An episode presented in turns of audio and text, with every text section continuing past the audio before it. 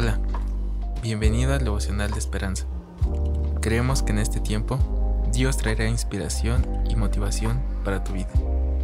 Así que prepárate para un tiempo de intimidad con Dios. 5 de octubre. El devocional lleva por título Empieza con el final. El autor comienza con una pregunta. ¿Qué quieres ser cuando seas grande?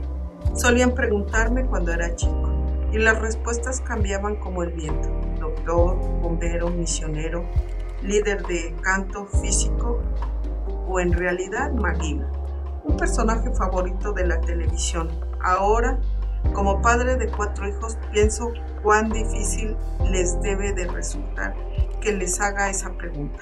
Hay momentos en que quiero decir, yo sé en qué te vas a destacar a veces los padres ven más en sus hijos que lo que estos pueden ver en sí mismos.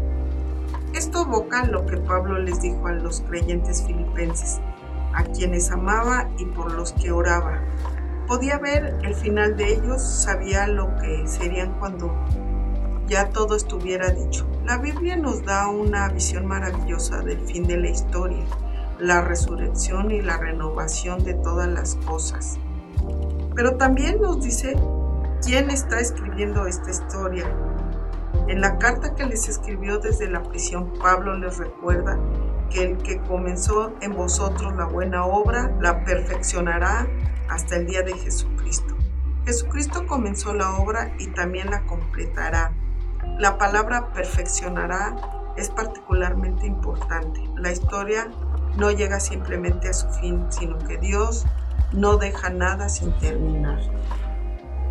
En este devocional nos invita a pedirle a Dios que nos muestre el don que Él nos dio para utilizarlo y nos lleve al final para el cual nos fue dado y ver el maravilloso final perfeccionado en su obra.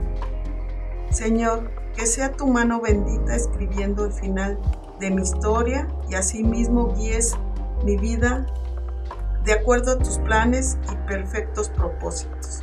Amén. Bendiciones. Esperamos que hayas pasado un tiempo agradable bajo el propósito de Dios. Te invitamos a que puedas compartir este podcast con tus familiares y amigos para que sea de bendición a su vida.